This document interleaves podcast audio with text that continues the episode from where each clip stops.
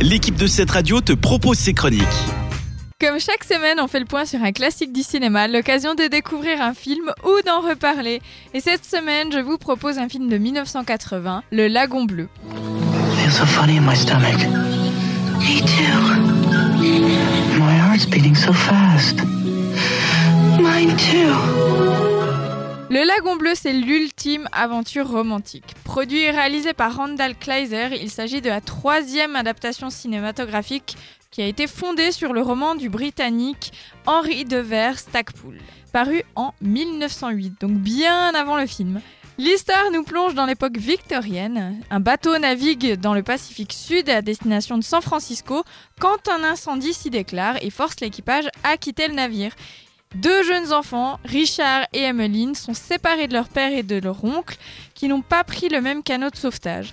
Après avoir dérivé, les deux enfants, accompagnés du cuisinier du navire, se retrouvent sur une île déserte. Très rapidement, le cuisinier va malheureusement décéder et les enfants vont devoir apprendre à vivre et grandir avec les règles de la nature. Le film a connu un succès public, récoltant plus de 58 millions de dollars, ce qui fait 12 fois plus que le budget investi en production.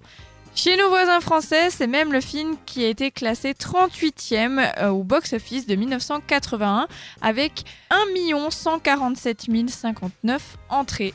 Donc si vous ne l'avez pas vu, je vous recommande mon classique du cinéma de cette semaine, c'est Le Lagon Bleu avec Christopher Atkins et Brooke Shield et c'est disponible sur YouTube et Google Play.